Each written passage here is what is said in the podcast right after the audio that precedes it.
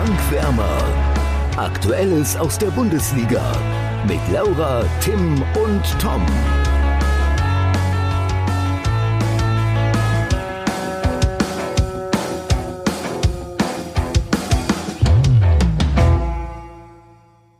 Mittwochmorgen, mitten in der englischen Woche und wir schauen einmal kurz auf den elften Spieltag vom Wochenende und die bisher gespielten Spiele des zwölften Spieltags.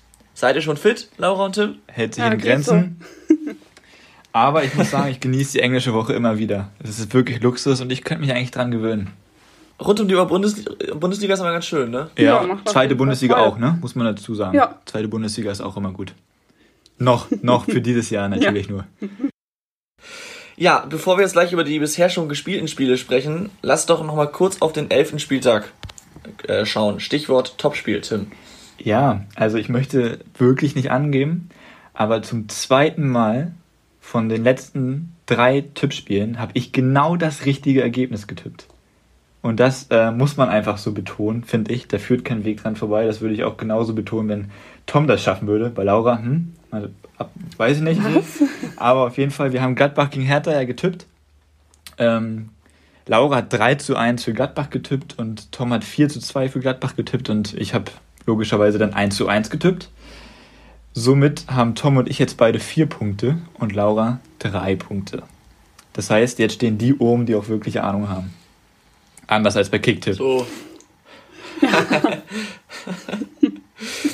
äh, ja, danke Tim. Ähm, wollen wir noch kurz über das Spiel sprechen? Also ist jetzt ja schon ein bisschen kalter Kaffee quasi. Ich würde auf jeden Fall ähm, nur einmal erwähnen, erwähnenswertes. Gendusi, richtig geile Bude. Und ich glaube, damit ist schon fast mhm. alles gesagt. So ereignisreich war das Spiel jetzt ja eigentlich auch nicht, oder? Nee. Nee Gut ist halt, dass Gladbach noch nach einer, also nach einem Rückstand noch zurückgekommen ist, aber müssen eigentlich auch mal wieder gewinnen. Mhm. Das ist dann ja auch ein gutes Stichwort für das Spiel von gestern gegen Frankfurt. Aber lass erstmal noch beim elften Spieltag bleiben. Ein Spiel würde ich gerne ein bisschen drüber sprechen, beziehungsweise über die äh, ja, Randgeschichten des Spiels. Schalke gegen Augsburg. Ich denke mal, das haben alle mitbekommen. Uth hat sich bereits nach 15 Minuten, glaube ich, schwer verletzt.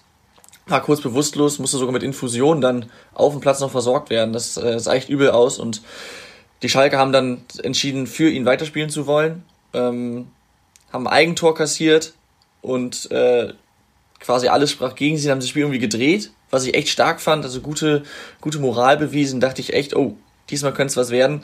Ich habe dann in der Schlussphase auch eingeschaltet und ich finde dann 93. Minute der Ausgleich, man hat es gesehen, als der Ball da über links nach vorne getrieben wurde, habe ich gesehen, das wird ein Tor. Also das ist einfach, also kaum in Worte zu fassen, ist extrem bitter für Schalke und ich glaube, das kann jeder nachempfinden, der schon mal so eine Saison hatte und so weit unten drin stand. Aber so eine Saison hatte ja eigentlich fast noch keiner, selbst wir als HSV und Bremen-Fans hatten das in ja. diesem Maße noch naja, nicht. Naja, aber dieses hast du Scheiße am Schuh, hast du Scheiße das am Schuh, das hat Werder und Hamburg auch schon zu, genug, zu ähm, Genüge erlebt, andere Vereine sicherlich auch.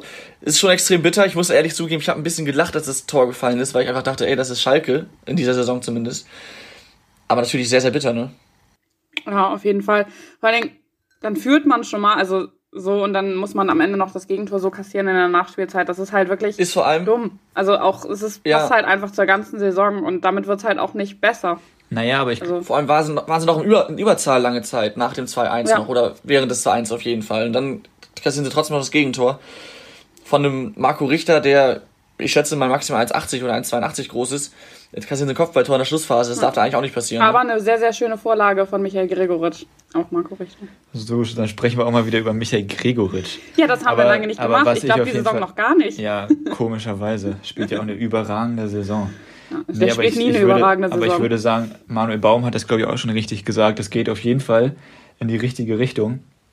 Und ich glaube, so lange werden sie nicht mehr auf den Sieg warten müssen. Ja, aber sie haben auch nicht mehr viel Spielezeit, um diesen Rekord nicht einzustellen, ne? Also, das muss man natürlich dazu sagen. Heute spielen sie ja, wir haben da schon letzte Woche drüber gesprochen, gegen Freiburg. Da dürfte es langsam mal soweit sein und ich finde auch, dass es in die richtige Richtung geht, aber so ein, so ein 2 zu 2 mit den Nebengeschichten, die wir gerade kurz erwähnt haben, kann schon ziemlich äh, niederschmetternd sein. Oder auch nicht. Die Frage.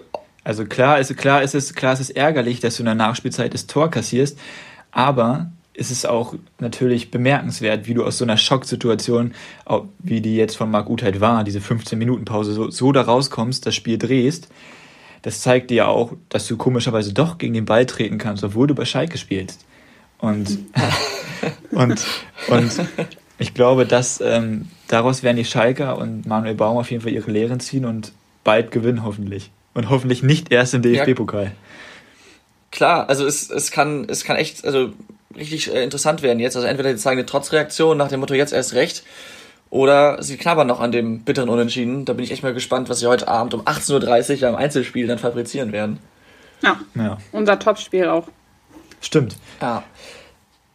Dann würde ich sagen, ist zu dem Spiel eigentlich auch alles gesagt. Lass uns ja, ganz kurz noch. Also, Hauptsache ist ja jetzt auch Marc Uth geht's wieder gut. Der wurde aus dem Krankenhaus wieder entlassen. Also war das auch dann am Ende nicht so schlimm, wie es zuerst aussah. Was Stimmt, ja auch sehr ja. gut ist. Sehr gut. Ähm, ja, dann noch zu dem Spieltag, beziehungsweise generell natürlich müssen wir den BVB sprechen.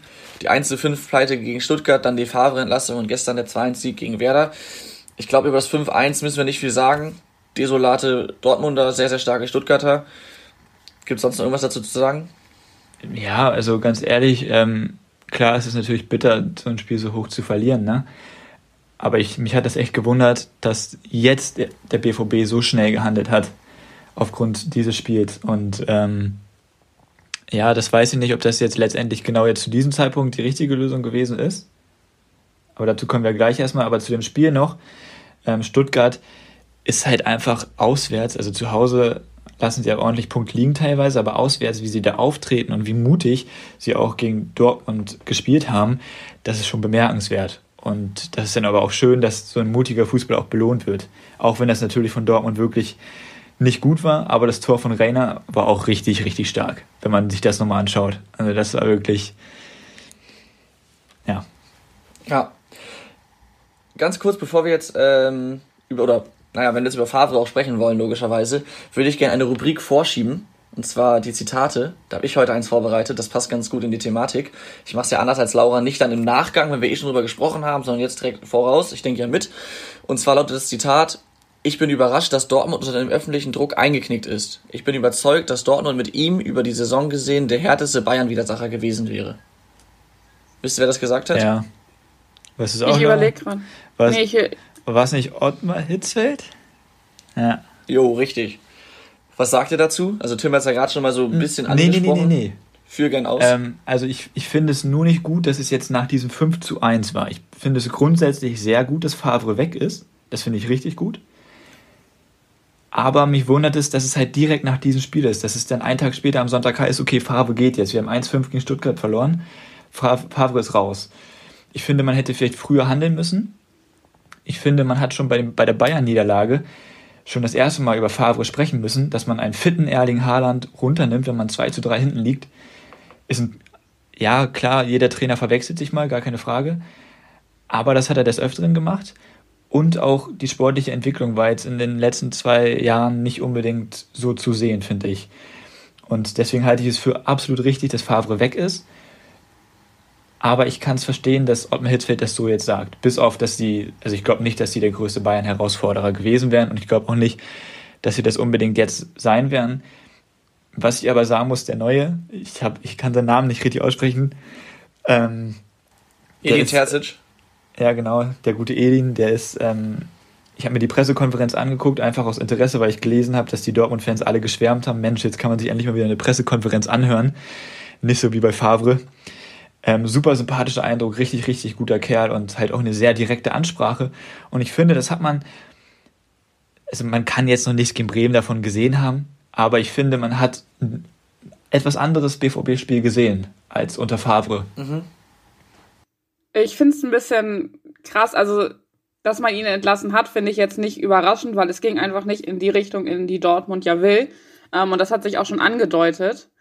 Ähm, ja, aber es ist halt irgendwie überstürzt gewesen. Also das, was Tim eigentlich auch schon gesagt hat, es hätte entweder früher kommen müssen oder ich finde einen besseren Zeitpunkt in der Winterpause, weil jetzt mit einer englischen Woche und noch DFB-Pokal, ähm, ich meine, die Winterpause ist auch nicht lang, aber dann muss Terzic schon, Terzic schon nach zwei Trainingstagen schon das erste Mal wieder spielen. Also und er war ja Co-Trainer, also er, ähm, er war ja schon da. Wisst ihr, was ich meine? Also man hätte auch einfach noch zwei, drei Wochen warten können. Davon wäre der Wettbewerb ja auch nicht kaputt gegangen. Ja, ich sehe es tatsächlich komplett anders als ihr beiden. Einmal, ähm, klar, man hätte schon vorher drüber nachdenken können. Es wurde ja auch immer zumindest medial gemacht. Aber vorher muss man sagen, hat Favre es immer geschafft, auf schlechte Spiele oder schlechte Phasen eine Reaktion zu zeigen, beziehungsweise die Mannschaft hat es geschafft. Und dementsprechend waren dann, war dann die Kritik recht schnell wieder, zumindest vorübergehend, verstummt. Das hat jetzt zuletzt nicht geklappt. Sie haben jetzt schon mehrere Spiele ja nicht so überzeugt und dann dieses 5 zu 1 war halt, das wäre so ein Spiel gewesen, das haben sie in der, in der vergangenen Zeit immer gewonnen dann, wodurch die Kritik dann abgeflacht ist. Jetzt haben sie es krass verloren und dementsprechend haben sie jetzt reagiert. Man muss mal gucken, sie spielen jetzt noch zwei Bundesligaspiele, gestern oder nach der Entlassung, gestern gegen Werder und am Wochenende, jetzt weiß ich gar nicht genau, muss ich offen sagen. Union. Aber Union, ja gut, es ist, jetzt, es ist jetzt nicht so unwahrscheinlich, dass sie gegen Werder gewinnen. Oder, ne, haben sie jetzt ja auch. Und dass sie gegen äh, Union vielleicht auch was schaffen, ist auch nicht so unwahrscheinlich. Und ich denke mal, dass dieser Gedanke, Favre zu entlassen, logischerweise schon in den letzten Wochen ein bisschen gereift ist und nach so einem 5 zu 1 kannst du super argumentieren. Wenn er jetzt aber aus den verbleibenden Spielen gegen Werder und Union, sagen wir mal, vier oder vielleicht sogar sechs Punkte holt, kannst du ihn in der Winterpause nicht plötzlich entlassen, dann hast du es schwer, das zu kommunizieren. Und jetzt war halt der Moment da. Klar, es ist bitter, zwei Tage vom nächsten Spiel oder ein bisschen unglücklich, aber ich glaube einfach, dass jetzt der passende Moment dafür da war und dementsprechend ist es dann leider richtig. Ich habe ja in den letzten Wochen Favre oft noch verteidigt ähm, muss aber auch sagen, in den letzten Wochen hat er halt keine Argumente mehr gesammelt und dann ist es irgendwann auch nicht mehr, oder ist es irgendwann unausweichlich, den Trainer zu entlassen. Ähm, ich möchte nur einmal ganz kurz was sagen. Also ich, ich finde es nicht unglücklich, den Zeitpunkt. Ich habe mich halt nur gewundert, dass es halt wirklich nach diesem 5 zu 1 so plötzlich und so schnell ging. Mich stört es nicht, dass sie es jetzt in der englischen Woche gemacht haben, weil, wie gesagt, der Co-Trainer übernimmt. Der Co-Trainer kennt die Mannschaft richtig gut, der ist auch seit zwei Jahren da. Und ähm, ist halt aber ein ganz, ganz anderer Typ als Lucien Favre.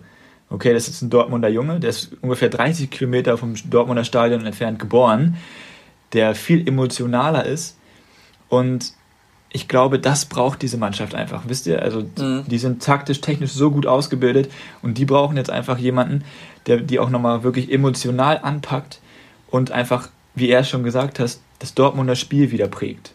Und ja. Favre war jetzt dafür bekannt, nicht unbedingt den Dortmunder Fußball spielen zu lassen, sondern eher den Favre-Fußball. Und ähm, das hat man gestern, wie gesagt, also das, das würde ich einmal ganz gerne sagen, bei Favre war es sehr, sehr viel Quergeschiebe. Okay, das war gestern teilweise auch so, weil Bremen natürlich defensiv auch gut stand, gar keine Frage. Was ich aber sehr gut fand, war, dass die Innenverteidiger oft nicht immer, also wenn Mats jetzt zum Beispiel den Ball geführt hat, hat er nicht unbedingt immer direkt Akanji wieder angespielt, sondern oft direkt wieder zu dem Außenverteidiger. Sprich, die haben nicht so viel hin und her zwischen den Innenverteidigern geschoben, sondern haben schnell das Spiel auch nach vorne gespielt. Und das fand ich halt richtig gut. Und das war unter Favre halt nicht so. Das war so ein richtiges Hin- und Hergeschiebe, um zu gucken, ja, okay, was macht der Gegner? Und da war wirklich auch mal wieder ein bisschen mehr Aktivität im Spiel. Und das fand ich halt, hat man gestern direkt gesehen, aber auch nicht über das komplette Spiel. Was man aber auch nicht erwarten kann nach ja. eineinhalb Tagen. Zu meiner deinem, Meinung nach. Zu deinem ersten Punkt. Ich habe es gestern auch im Interview von Marco Reus nach dem Spiel gehört. Er hat so als Kapitän ja wohl gemerkt, zwischen den Zeilen so ein bisschen durchklingen lassen, dass der frische Wind der Mannschaft ganz gut tut. Und ähm, ja, wie gesagt, ich denke mal, der Zeitpunkt war jetzt einfach günstig und dieses 5 zu 1 hat eine gute Argumentation geliefert. Und was du sagst, dass ähm, Dortmund das gestern gut gemacht hat, sehe ich auch so. Es war jetzt natürlich noch nicht berauschend, aber sie haben, ich würde jetzt mal als Betrachter, der sich keine Statistiken angeguckt hat, äh, spontan dazu sagen, dass sie sich deutlich mehr und vor allem gefährlichere Chancen herausgespielt haben als zuletzt. Einfach weil sie viel schneller die Tiefe gesucht haben, viel schneller den Weg nach vorne, während Favre ja immer dann doch den sicheren Ballbesitz gewählt hat. Und das passt wahrscheinlich, wie du sagst, einfach besser zum BVB. Von daher kann ich mir das auch sehr gut vorstellen, dass es klappt. Trotzdem muss man davon dazu sagen, klar, sie haben viele Chancen ausgelassen, die sie sonst vielleicht reinmachen, gerade wenn Haaland spielt. Aber am Ende, man weiß nicht, wie es sonst ausgegangen wäre, aber sie profitieren am Ende von einem von Werder geschenkten Elfmeter. Also das war ein klarer Elfmeter, keine Frage, aber den schenkt Werder den her. Den kriegst du im Normalspiel, kriegst du so einen Elfmeter nicht. Und ähm, also als Dortmund jetzt. Und deswegen darf man das jetzt nicht zu viel loben. Sie haben es gut gemacht, keine Frage. Man kann auf der anderen Seite aber auch noch nicht allzu viel erwarten. Von daher würde ich sagen, es war ein guter Schritt in die richtige Richtung. Aber dieses, diese, dieses 2 zu 1 gegen ein strauchelndes Werder mit einem ja, vom Gegner geschenkten Elfmeter darf man auch nicht überbewerten. Und zu Werder noch, ja, es zieht sich irgendwie durch die Saison, dass sie, Werder, dass sie Elfmeter verschenken. Trotzdem, Tom, Trotzdem, Tom, muss man, also ich habe ja gesagt, man hat teilweise den Fußball ja, ja, gesehen. Auf ich habe das jetzt nicht irgendwie zu hoch Nee, nee, ich wollte jetzt auch nicht, ich meine es doch generell. Aber Bremen hatte, Bremen hatte auch ordentlich Dusel, ne? Also ich sage nur mal die, die, Chance von Groß, die er da gegen den Pfosten spielt. Ähm, das ist einfach mit Übersicht und, geklärt, eine Ecke ist gefährlicher. Ja, ja. Aber, ähm, also wenn Haaland spielt, geht das Spiel erstmal ganz anders ja. aus. Ich glaube, Mukuku hat allein zwei Chancen, also kein Vorwurf an Mokoko, ne? Ich finde, er hat es ganz gut gemacht für einen 16-Jährigen, gar keine Frage.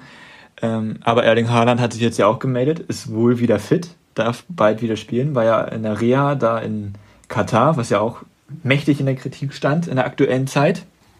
Ähm, aber ich bin gespannt, wie das dann mit Erling Haaland läuft und wie das läuft, wenn er dann wirklich die ganzen Topspieler wie Sancho und so wirklich mal packt, weil wenn Sancho wieder sein richtiges Niveau erhält, dann ähm, müssen sich die Bayern doch nochmal umschauen, denke ich. Da sagst du was. Ich finde, Sancho hat gestern auch mal wieder, an, also zumindest angedeutet, was er kann. Er hat ja ein Abseitstor erzielt, das war ganz klar Abseits. Trotzdem hat er das technisch dann auch fein gemacht und äh, wie gesagt, ich glaube, das ist, das, die schneller in die Tiefe gehen, schneller nach vorne wollen, das kommt dann auch einem Sancho zugute. Und das hat man gestern auf jeden Fall, wie du sagst, phasenweise gemerkt. Ja, du hattest gerade schon Mokoko erwähnt. Ich fand es war eigentlich zu früh, ihn schon in die Startelf zu, ähm, aufzustellen. Also Wieso? ich fand es zu früh. Warum?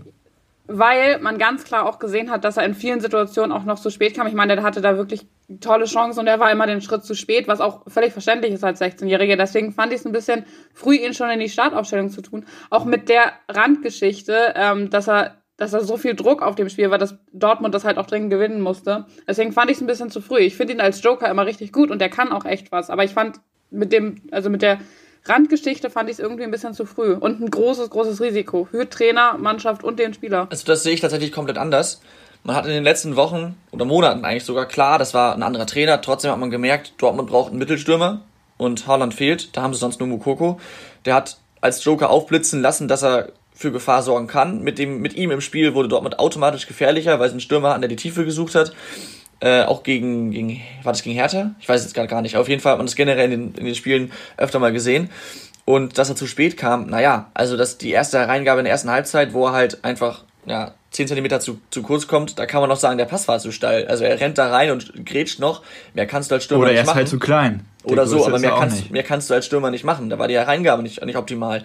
Und dann in der zweiten Halbzeit gab es eine ähnliche Situation, wo er den Ball halt nicht richtig trifft und ja, hoch am Tor vorbeischießt.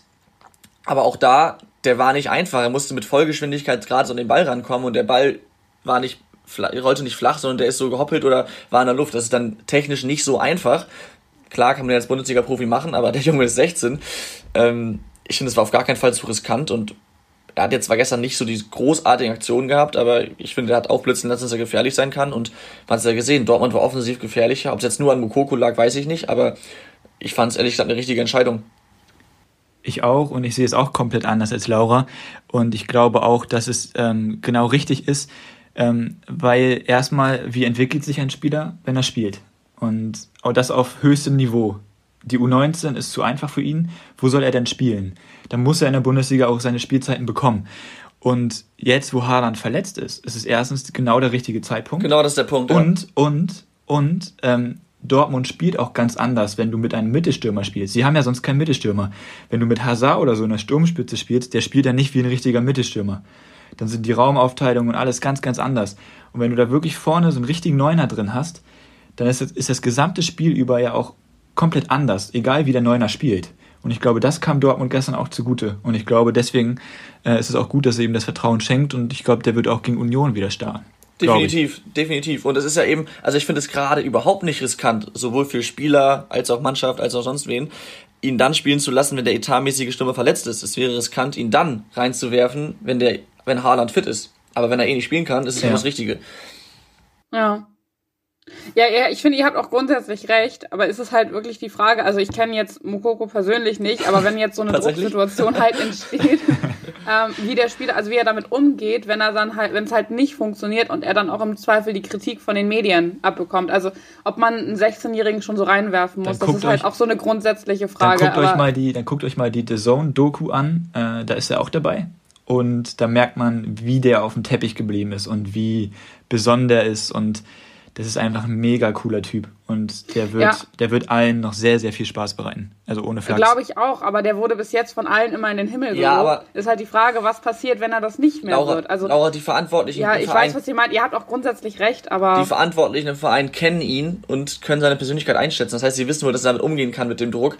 Und außer, also ja, klammern wir vielleicht die Bild mal aus, sonst gibt es, glaube ich, kaum ein Medium, das sich über einen 16-Jährigen, das in den ersten, der in den ersten 15 Bundesligaspielen nicht wirklich überzeugt, dass da keiner das Maul zerreißt. Also man sagt dann vielleicht, oh, Und die Bild, hat zu die kämpfen. Bild würde da vielleicht eher die Staatsbürgerschaft nochmal in Frage stellen von Ja, Mokoko. genau, genau. Oder das Alter, was weiß ich was. Aber gut, ich glaube, das, das Thema BVB ist jetzt äh, ausführlich besprochen worden. Wir wollen natürlich auch über den 13. Spieltag, ähm, äh, über den 12. Spieltag jetzt sprechen, noch weiter. Da sind ja heute noch ein paar Spiele. Wir werden deshalb im Nachgang der Spiele heute Abend, gerade weil auch das Topspiel Schalke oder unser Topspiel Schalke gegen Freiburg dabei ist, nochmal einen kleinen Part aufnehmen und dann hier einfügen. Ähm, genauso übrigens auch unsere Tipps zum 13. Spieltag. Leverkusen gegen Bayern, vor allem das Topspiel dann. Ja, wie angekündigt, hier einmal der schnelle, kurze Einschub. Es ist jetzt Mittwochabend, kurz vor elf und gerade sind die restlichen Spiele des zwölften Spieltags zurückgegangen, äh, zu Ende gegangen. Und wir wollen nochmal kurz über das Topspiel Schalke gegen Freiburg und natürlich auch den anstehenden Spieltag sprechen. Ähm, ganz kurz vorab, Tim hat jetzt leider gerade keine Zeit, aber es sind jetzt nur die nächsten paar Minuten. Also danach geht es noch wie gewohnt weiter mit der normalen Folge und den Rubriken. Da ist Tim auch wieder dabei. Also alle Fans von Tim kurz eben fünf Minuten durchhalten und dann ist er wieder am Start. Aber Laura ist da. Ja, äh, wo wir jetzt gerade schon von Tim sprechen, ich vertrete ihn jetzt einmal ganz kurz mit dem Tippspielblog, weil wir haben ja auch natürlich am, äh, am 12. Spieltag getippt. Und zwar haben wir das Spiel Schalke gegen Freiburg getippt. Und Tim hat dabei 2 zu 1 für Schalke getippt, Tom 1 zu 2, also dann für Freiburg. Und äh, ich habe richtig getippt, nämlich 0 zu 2, 2 zu 0 für Freiburg. Und das ist sehr, sehr gut, weil dann steht es jetzt nämlich nicht mehr, dann führt ihr beide nämlich nicht mehr, sondern hat jetzt jeder von uns vier Punkte. Das bedeutet, wir sind da sehr dicht beieinander. Was sagst du denn zu dem Spiel? Ja, ich habe es mir vorhin mal angeguckt. Ähm, also, ich finde, erste Halbzeit war ein ziemlich schlechtes Fußballspiel. Beide waren darauf bedacht, keinen Fehler zu machen. Gerade bei Schalke natürlich verständlich. Trotzdem ein bisschen enttäuschend. Es gab eigentlich keine nennenswerte Offensivaktion auf beiden Seiten. Dann der Anfang der zweiten Halbzeit fand ich relativ ähnlich. Und dann hat Freiburg das, das 1-0 gemacht. Also so ziemlich die erste richtig gute Chance, wie ich es gesehen habe, aber es war natürlich eine schöne Spielverlagerung vorher. Dann hat Schmid auf rechts zu viel Platz, kann flanken und auch Scholloy hat dann viel zu viel Platz beim Kopfball. Ähm, haben sie schön rausgespielt und der Kopfball war auch richtig, richtig stark, denn auch wenn er so viel Platz hatte, war das schwer, den Ball so in die lange Ecke zu legen. Also auf jeden Fall gut gemacht. Und ähm, ja, dann ging das Spiel so ein bisschen weiter, plätscherte vor sich hin, viel im Mittelfeld. Bei Schalke fehlte mir so ein bisschen der Mut, muss ich ganz ehrlich sagen. Also da fehlte auch der Wille, da kam nicht mehr so richtig viel und ich glaube auch spätestens nach dem 0-1 ratterte es halt auch in den Köpfen dann und dann kann das natürlich hemmend sein und dann hat Freiburg gezeigt in der 68. glaube ich, dass die gnadenlos effektiv sind.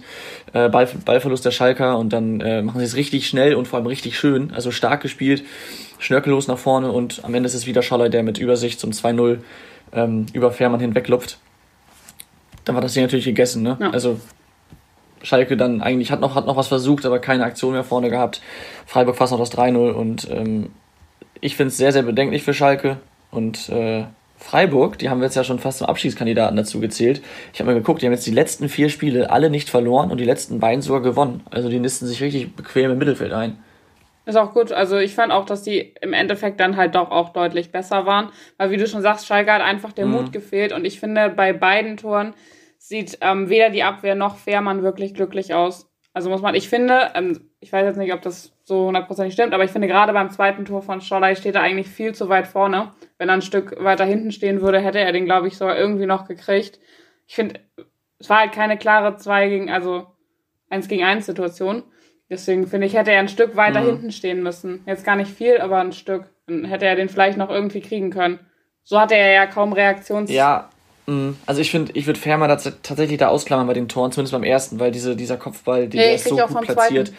da kommt er nicht ran, der senkt sich rein, ich weiß, und dann auch der zweite, da kommt er halt so ein bisschen raus, weil der Gegenspieler vor ihm auftaucht. Klar, bedrängt ihn noch ein Gegenspieler, er muss ja irgendwie dann den Winkel verkürzen, das Tor kleiner machen sozusagen und dann wird er halt ziemlich eiskalt überlupft. Also ich würde eher dann Ja, es ist eher schon eher die der Schalke Abwehr. Hintermannschaft Ja. die Schuld geben und Ja. nicht. Ja, auf jeden Fall. Aber gut. Ich freue mich aber, Ähm, ich habe Scholloy in meiner Kommunio-Aufstellung. Das ist sehr gut. Das ist natürlich Wenn der dann zwei Tore Gold wert. ähm, ja, dann lass uns doch mal direkt, damit es hier nicht zu lang wird und Tims Fans noch ungeduldig werden, zum nächsten Spieltag kommen. Da ist, habe ich ja vorhin, glaube ich, schon angesprochen, wenig überraschend das Topspiel Leverkusen gegen Bayern. Was schätzt du denn da, Laura? Ähm, ja, ich habe ein bisschen überlegt. Ich wollte eigentlich auf Unentschieden tippen, aber weil jetzt nämlich äh, vor wenigen Minuten Leverkusen so überzeugend in Köln gewonnen hat mit einem 4 zu 0 und die Bayern sich doch schwer getan haben gegen Wolfsburg, ähm, haben zwar 2 zu 1 gewonnen, aber war auch bis, an, bis zum Ende wackelig, tippe ich mal auf ein 3 zu 2 für Leverkusen. Und würde auch schon wieder sagen, auch wenn ich der Meinung bin, dass ich es nie gesagt habe, dass Leverkusen mittlerweile wirklich zu den Top-Mannschaften gehört. Als Tabellenführer. Aktuell kann man ja. dir da, glaube ich, nicht widersprechen, tatsächlich. Ja, das ist nämlich. Tim wird es ähm, wahrscheinlich trotzdem tun. ja, apropos Tim, der hat uns vorab seinen Tipp noch eben genannt, den möchte ich auch mal kurz nennen. Er hat 2 zu 2 getippt, geht also, auf, geht also auf ein Unentschieden und ich glaube, das ist eine Premiere in diesem Podcast, denn auch ich tippe nicht auf die Bayern und ich glaube, das ist das erste Mal, dass Bayern das Tippspiel war und keiner auf Bayern getippt hat. Ich tippe nämlich ein bisschen langweilig vielleicht, aber ich tippe 2 zu 1 für Leverkusen eben auch aus dem Grund, den Laura gerade genannt hat. Ähm, Leverkusen sehr, sehr überzeugend gegen zugegebenermaßen eine richtig schlechte Kölner Mannschaft, muss man so sagen. Und Bayern hat natürlich mit Wolfsburg auch einen ekligen Gegner, Gegner, Gegner gehabt. Ähm, Wolfsburg ist ja noch ungeschlagen, genau wie Leverkusen. Wolfsburg jetzt nicht mehr. Mal gucken, wie es am Wochenende Leverkusen ergeht, aber ich glaube, da kann was gehen auf jeden Fall. Und Leverkusen hat bisher nur 10 Gegentreffer und damit die zweitbeste Defensive. Bayern hat sogar 18 Gegentore. Ähm, und es treffen übrigens auch die beiden besten Offensiven der Liga aufeinander. Also da müssen wir gar nicht groß, groß drüber sprechen. Da sind beide überragend. Aber die Gegentore und die in Anführungszeichen schlechte Defensive kann natürlich dann der Knackpunkt sein in dem Spiel. Weshalb ich auch 2-1 für Leverkusen tippe. Ja, ich finde gerade bei den Bayern ist wirklich die Defensive eine große Schwäche. Ähm, wenn man jetzt auch das Tor heute von ähm, Philipp Max war glaube ich, anguckt, der stand ja völlig alleine im Strafraum. Deswegen Müssen die echt Maximilian gucken. Philipp meinst du? Ja. Was habe ich gesagt? Philipp Max, der ah, ehemalige ja. Linksverteidiger von Augsburg, der jetzt bei ja. Eindhoven spielt. das sind auch ähnliche Namen, kann ich, ich meinte aber, ich, also ich hatte Philipp, nee, ja, Maximilian Philipp. Das ist aber irgendwie auch mies. Wenn ihr mit ja. Vornamen und Nachnamen, naja. Kann, kann passieren, gerade um kurz vor elf. Ja. War aber auch ein schönes Tor, muss ich sagen. Aber gut, ja. ähm, ich würde sagen, da müssen wir jetzt gar nicht mehr groß drüber sprechen, aber es gibt mal, wenn man sich den nächsten Spieltag anguckt, noch einige richtig interessante Spiele. Da wäre einmal der Abstiegskampf mit natürlich Schalke gegen Bielefeld. Da wird es richtig heiß zur Sache gehen, denke ich mal. Also da müssen beide Mannschaften echt kämpfen. Natürlich vor allem die Schalker. Und äh, dann noch Mainz gegen Werder. Ähm, da darf man nicht vergessen, Werder hat zwar jetzt noch diesen Vorsprung von vier Punkten auf den Relegationsplatz und ich glaube sogar jetzt von fünf oder sechs auf Mainz auf Platz 17. Aber wenn Mainz das Ding gewinnt, ist spätestens dann Werder mittendrin und da müssen sie echt aufpassen. Und noch ein weiteres sehr spannendes Spiel glücklicherweise für die beiden Mannschaften in anderen Tabellenregionen, nämlich die eben genannten Wolfsburger spielen gegen den VfB Stuttgart. Also zwei in der Form vielleicht doch positive Überraschungen der Saison, dass beide wirklich so gut mitspielen, hätten glaube ich wenige gedacht, vor allem bei den Stuttgartern. Und ähm, da könnten wir nächste Woche noch einige Spiele zu besprechen haben, wenn die Spiele das halten, was sie versprechen. Bei Schalke gegen Bielefeld muss man auch sagen, die haben beide erst acht Tore erzielt, was ja schon sehr, sehr wenig ist für den zwölften Spieltag. Und ähm, Baum hat vor der englischen Woche gesagt, er möchte aus der englischen Woche gerne sieben Punkte mitnehmen. Das ist jetzt schon mal vorbei, aber ich, Ui. also finde ich auch sehr emotioniert. aber ich glaube, ja. dass sie vielleicht einen Punkt. Aber gut, können. die Gegner waren auch dementsprechend, ne? Jetzt mit, ja, mit Freiburg halt schlagbar, ja. dann Bielefeld. Augsburg. Sind halt eigentlich auch alles direkte Konkurrenten so im Abstiegskampf. Also Augsburg jetzt weniger mhm. und Freiburg auch nicht mehr, aber so grundsätzlich gesehen. Aber auf jeden Fall eigentlich auch Mannschaften auf theoretisch ähnlichem Niveau. Aber gut, ja. ich denke aber auch, wir können da kein Offensivfeuerwerk erwarten. Das wird, glaube ich, eher so ein richtig schönes Kampfspiel. Und das könnte auch wegweisend sein. Ich, ich schätze Bielefeld so ein, dass sie da auf jeden Fall auch richtig kämpfen, richtig ackern werden. Und das ist so ein Spiel, da muss Schalke den Kampf annehmen. Und wenn sie das nicht machen, wäre das sehr, sehr bedenklich. Aber gut, wir werden es am Wochenende sehen. Ähm, und dann würde ich sagen, beenden wir diesen einen kleinen Einschub und ja. geben zurück an uns von vor ein paar Stunden. und zurück an Tim. genau. Ne, für alle, die ihn jetzt schon vermisst haben. Ähm, aber ja, ich würde sagen, wir können direkt dann mal zu den Rubriken kommen, oder? Ja, gerne. Gewinner der Woche. Ja. Wer will, anfangen? anfangen? Ah. Ich fange mal an. Ja, gut, ja, ja, gerne, Laura. Ja, ähm, über den haben wir eben schon gesprochen. Ähm, und ich habe Edin Terzic, weil das finde ich nämlich eigentlich eine ganz schöne Geschichte, weil er nämlich schon als Neunjähriger ähm, damals bei den Spielen von Borussia Dortmund war und damals schon gesagt hat, da gehört sein Herz hin, das ist sein Verein und jetzt ist er Cheftrainer. Und das finde ich eine ganz schöne Geschichte. Und deswegen ist er einer. Der Gewinner Laura, der Woche? man merkt an diesem Gewinner, dass du es gerade kurz vor der Aufnahme erst aufgeschrieben hast. Hallo? Aber dafür finde ich es gut und es ist keiner mit dem HSV. Ich habe die Kritik angenommen und ich habe was geändert. Ja, Es okay. ist keiner vom HSV. Bis nächste Woche dann wahrscheinlich, als- ne? Ja, kommt drauf an, was der HSV macht. Obwohl sie gestern Ja. 4-0 gewonnen haben. Trotzdem, ja. und als zweiten habe ich äh, Union Berlin. Ähm, weil sie auch ohne Max Kruse noch wirklich auch erfolgreich spielen mit einem 1 zu 1 gegen die Bayern am 11. Spieltag. Und auch Hey, ohne Max Kruse noch kein Spiel gewonnen. Ja, aber trotzdem ein 1 zu 1 gegen Mann, die es war Bayern. ein finde ich, Spaß. ja, ich fand das, ich fand's nicht witzig, Tim. ja, Union Berlin auch noch. Okay. Ähm, mir fällt gerade auf, wir haben jetzt gar nicht mehr über die Spiele von gestern Frankfurt gegen Gladbach und Stuttgart gegen Union gesprochen, aber können wir vielleicht gleich noch machen oder nicht, mal gucken.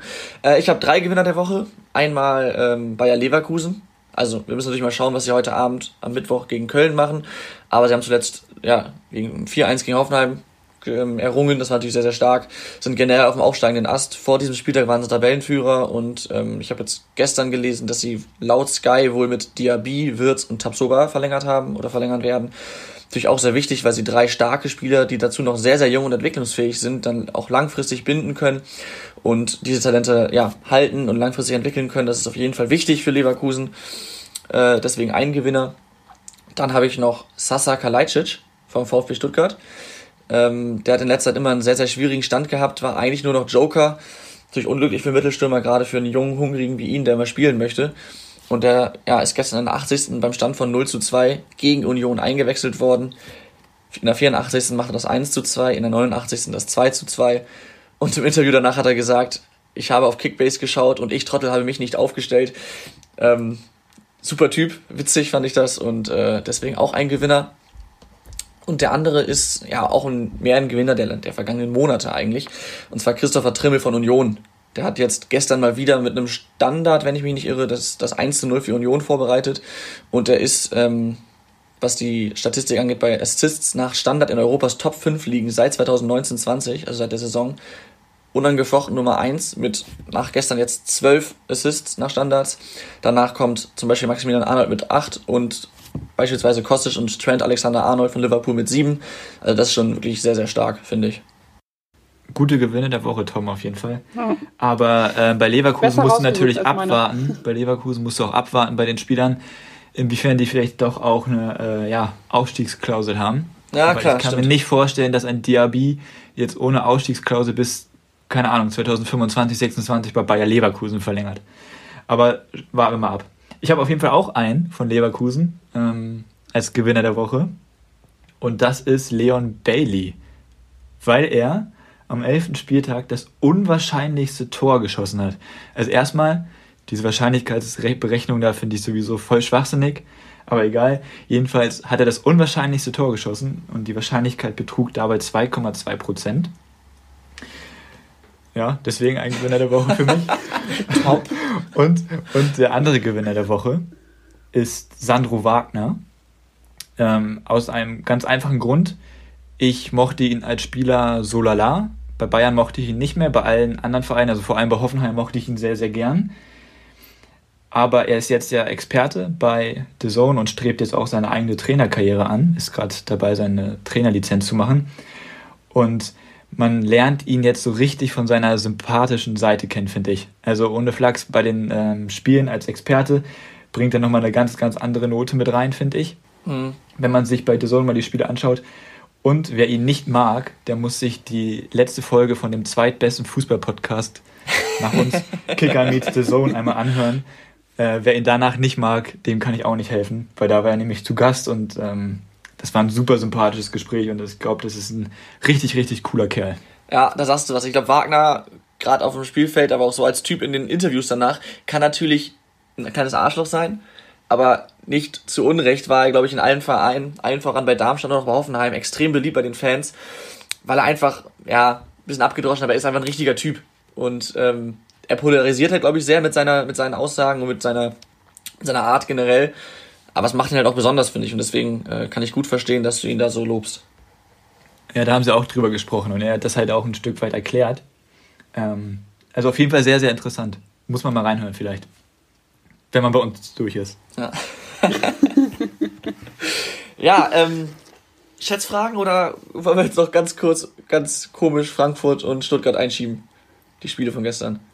Stuttgart hast du jetzt ja schon ganz kurz erwähnt. Ja. Stimmt. Ähm, ich, also da auch, ich glaube, zur Halbzeit hat Stuttgart so offensiv gespielt, wie sie noch nie gespielt haben. Und da war der Trainer auch so mutig und das hat mich halt gefreut, dass das belohnt wurde noch. Auf jeden Fall. Da haben sie ja noch gezittert, weil das 2-2 sollte erst nicht zählen, wegen einem vermutlichen Handspiel. Da habe ich mich gewundert, was das so lange gedauert hat, weil das war glasklar Brust. Aber es war ein richtig, richtig geiles Fußballspiel. Aber bei den beiden Mannschaften auch irgendwie zu erwarten in letzter Zeit, fand ich. Beide so die Mhm, Überraschungsmannschaften der Saison, vor allem offensiv, ne? Absolut. Und das haben sie auch gezeigt, also was die beide können. Und dann finde ich, ist ein 2 zu 2 auch das gerechtfertigte Ergebnis. Auch wenn es für Union Berlin am Ende halt irgendwie blöd ist. Ja, aber Union, Union war halt vor allem anfangs deutlich stärker, sind ja auch 2-0 in Führung gegangen und Stuttgart, bei Stuttgart ging irgendwie nix. Und dann kam ja dieser, ja, Wahnsinns-Fallrückzieher, ich weiß gar nicht von dem der war, ehrlich gesagt, der ging an die Latte für Stuttgart und äh, ab da haben sie ihn ja richtig gedrückt und am Ende war es am Ende auch verdient, finde ich. Also auf jeden Fall Auf jeden Ja. Fall, ja. cooles Fußballspiel. Ähm, gut, das ging schnell. Nächste Rubrik, Schätzfragen. Ja, also Wer hat Tom, die denn vorbereitet? Äh, stopp, ganz kurz, wollten wir jetzt über Frankfurt-Gladbach gar nichts mehr sagen? Ach ja, Ja, Also wieder also- unentschieden. Ja, also Gladbach zum zweiten. Mal, Gladbach zum zweiten Mal jetzt unentschieden nur. Aber dazu muss man auch sagen, finde ich, erstmal gut Moral bewiesen, vor allem Stinde mit dem Hattrick. Hat mich gewundert, dass du ihn nicht als Gewinner der Woche hast, Laura. Ähm, Wisst ihr, was mir gerade eingefallen ist, wie man auch gut hätte nehmen können, noch als Gewinner der Woche? Terodde. Borussia Mönchengladbach. darf ich vielleicht ausreden? Nein. Ja, okay, red erst aus, dann sag ich. Und ja, die stehen im Champions League Achtelfinale. Schön, Laura. Aber ähm, auf jeden Fall sind die Klasse zurückgekommen gegen Frankfurt, finde ich. Und man muss auch nochmal dazu erwähnen, dass ich glaube, das 2 zu 1 von Frankfurt in keinster Weise auch nur irgendwie zählen darf. Da haben sich die Mhm. Gladbacher ordentlich aufgeregt und Marco Rose auch nach dem Spiel noch richtig. Äh, da darf der Videobeweis nicht eingreifen, leider, weil das ein Freistoß aus der eigenen Hälfte war von Frankfurt. Aber der Ball rollt noch und die führen, führen den Freistoß halt schnell aus und daraus entsteht dann das Tor und das ist schon echt sehr, sehr ärgerlich. Aber das war nicht die Begründung, dass er aus einer Hälfte rauskam, sondern dass es eine Tatsachenentscheidung des Schiedsrichters war, dass der Freistoß Ja, ja, direkt genau. ausgeführt wurde und deshalb ähm, darf der Videobeweis nicht eingreifen. Also das finde ich ehrlich gesagt auch ein bisschen schwierig. Also klar, irgendwie Einwurfentscheidung oder Freistoßentscheidung äh, oder Eckenentscheidung, nach denen ein Tor fällt, klar, kannst du dich überprüfen, logisch, neue Spielsituation, irgendwo bitter, aber kann ich nachvollziehen. Aber sowas, auch wenn es eine Tatsachenentscheidung ist, du kannst ja klar sehen, der Ball rollt noch und direkt daraus resultiert ja das Tor. Es ist ja keine neue Spielsituation. Ähm, okay, die Erklärung ist da, das, da darf der vorher nicht eingreifen, aber, Aber das finde ich, das finde ich schwachsinnig. Also warum darf er da nicht eingreifen? Aber gut, Verstehe ich denke mal, das wird jeder Fußballfan so sehen und was du gerade sagst, Gladbach schon Wahnsinn. Liegen 1-3 hinten, in der 90. das 2 zu 3, in der 95. das 3 zu 3 und ich habe tatsächlich die zweite Halbzeit ungefähr gesehen und ich habe es geschafft, beide Tore zu verpassen, indem ich beim 2 zu 3 kurz für 20 Sekunden zur Zweitligakonferenz geschaltet habe. Ähm, komm zurück, plötzlich sehe ich Elfmeter-Tor für, für Gladbach gab es gerade eben und das in der 95. habe ich verpasst, weil ich dann zu den Vorberichten der ersten Liga, also von Werder geschaltet habe. Ja, Minute weg gewesen, plötzlich steht es 3-3. Passiert. Verrücktes Spiel. Schade, Tom. Und Schade, Tom. ich habe ja mal gesagt, Frankfurt liegt immer hinten und das tut ihnen nicht gut. Aber jetzt nach gestern, klar, es ist nur ein Spiel, das ist so einfach gesagt, aber nach gestern muss man leider sagen, Führung kann Frankfurt irgendwie auch nicht, ne? Stopp, sie lagen aber auch 1-0 hinten, oder nicht? Ja, stimmt. Ja, also, ja. also haben sie quasi wieder erst ein Spiel gedreht. Ja, gut, aber- ja, aber trotzdem, egal. Ich denke mal, es ist Ja, jedem ja, klar, ja. dass es am Ende über die Ja. Zeit retten muss, ne? Naja. Ganz kurz noch, Tim, du hast es eben schon so schön gesagt, aber Borussia Mönchengladbach ist zum ersten Mal im Achtelfinale in der Geschichte des Vereins und das ist schon ziemlich cool. Ja, stimmt. So. Um das einmal noch abzuschließen. Abgenickt. Das, das stimmt, ja. Ja. Ja. Möchtest du jetzt die Schätzfragen machen, Tim? Ich habe die Schätzfragen heute vorbereitet, ja. Und das ist auf jeden Fall eine bunte Mischung heute. Fangen wir an mit Michael Langer. Der hat am vorletzten Spieltag bei Schalke 04, jetzt gegen Augsburg hat er nicht gespielt, weil Fährmann dann wieder fit war, seinen Bundesliga-Comeback gegeben. Für Schalke hat er noch kein Spiel gespielt. Sein letztes Spiel hat er für den VfB Stuttgart gespielt. Und ich würde gerne von euch wissen, wie viele Tage ist das her? Tom fängt an. Oh, ich habe noch das im Vorbericht so am Rande mitbekommen, dass er halt vor Jahren, glaube ich, mal auch als zweiter Torwart halt oder als dritter Torwart sogar für Stuttgart hat, hätte spielen müssen. Aber ich kann jetzt nicht sagen, ob es- fünf Jahre waren oder zehn. Ich weiß nicht mehr, wie alt der Typ ist. Das macht jetzt ziemlich schwierig. Ähm, sagen wir mal. Boah.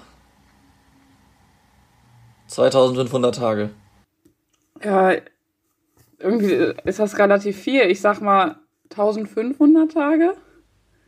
Mann, Laura, du machst es Tom auch einfach zu leicht. Och Mann, das kann Also- doch nicht sein. Also es ist mindestens Also ihr fünf Jahre her, deswegen Ihr 2500. seid beide Ja. relativ weit entfernt. Es sind 5020 Tage Ja, gewesen. dachte ich mir schon. oh, das ist wirklich lang. Ich wusste, ich weiß nicht, ob du 27 ist oder ob das sagen, schon du verlierst 32 ist oder immer. sowas. Deswegen, das erschwert das Ganze ein Ja. bisschen. Ja, naja. Kommen wir jetzt zu TSG Punkt nehme ich Hoffenheim. trotzdem mit. TSG Hoffenheim musste jetzt im letzten Spiel am Sonntag, im Bayer Leverkusen, glaube ich, ne? Ähm, zwei Platzverweise hinnehmen. Der eine, zu Unrecht, nur mal so nebenbei nochmal erwähnt, der andere aber goldrichtig. Und das ist der TSG Hoffenheim erst zum dritten Mal in ihrer Vereinsgeschichte passiert. Und jetzt würde ich von euch gerne wissen, wann haben sie das letzte Mal in einem Spiel zwei Platzverweise bekommen? Monat und Jahr bitte. Das ist ja komplett random. Ja. Ich weiß also. Ähm, ich habe keine Ahnung. Das ist richtig am. Am Ende ist es so April blöde 2020. Ah nee, da war ja kein Fußball. Ja, okay, sorry. Ja. Für Keine den blödesten Kommentar des Tages bekommt Tom Ich einen einfach Preis. Juli 2019 oder sowas, sag ich. Nee, Was? ähm, nein, es war ein, egal. Laura, komm, sag Es war ein schlechter. Witz. Ähm, ich bin sowas so schön. Ähm, keine Ahnung, Januar 2017? Januar Keine Ahnung. 2017. Merkt ihr das bitte? Oktober 2016. Okay, Tom hat gewonnen. Oh. Es war im September 2012. Ja, war ich doch nah dran mal wieder, wie bei der ersten Frage schon. Und es steht mal wieder 2 zu 0 nach der ersten, äh, nach der zweiten Frage. Schön. Ja, äh, Jetzt kommen wir aber zu einem Thema, wo Laura ganz vielleicht. Ne, Oh. nee, nee, nee, ich nehme das zurück, was ich gerade gesagt habe. Wir kommen, jetzt zur, wir kommen jetzt zur Frauenbundesliga. ähm, und dort steht eine Torjägerin von Eintracht Frankfurt, Laura Freigang in aller Munde, denn sie ist die zweitbeste Torschützin der Liga und hat sich jetzt auch in die deutsche Nationalelf geschossen, hat er jetzt neulich ihr Debüt gegeben. Und ja, wie gesagt, also sie hat zehn Saisontore gemacht und steht damit auf Platz zwei. Jetzt möchte ich aber von euch wissen, wie viele Minuten braucht sie pro Tor? das ist, das sind, also, blöde Fragen, Tim. Naja, aber Laura, du kannst jetzt auch einfach mal kurz nachdenken. Kannst du, kannst du sagen, ob sie, also sie ist wahrscheinlich Stammspielerin, ne? Also wenn man in der Nationalelf spielt, Ja, dann dürfte okay. man eventuell Und auch bei weißt du, Eintracht weißt du, wie oft sie auch ausgewechselt wurde oder so? Das sage ich euch nicht. Okay.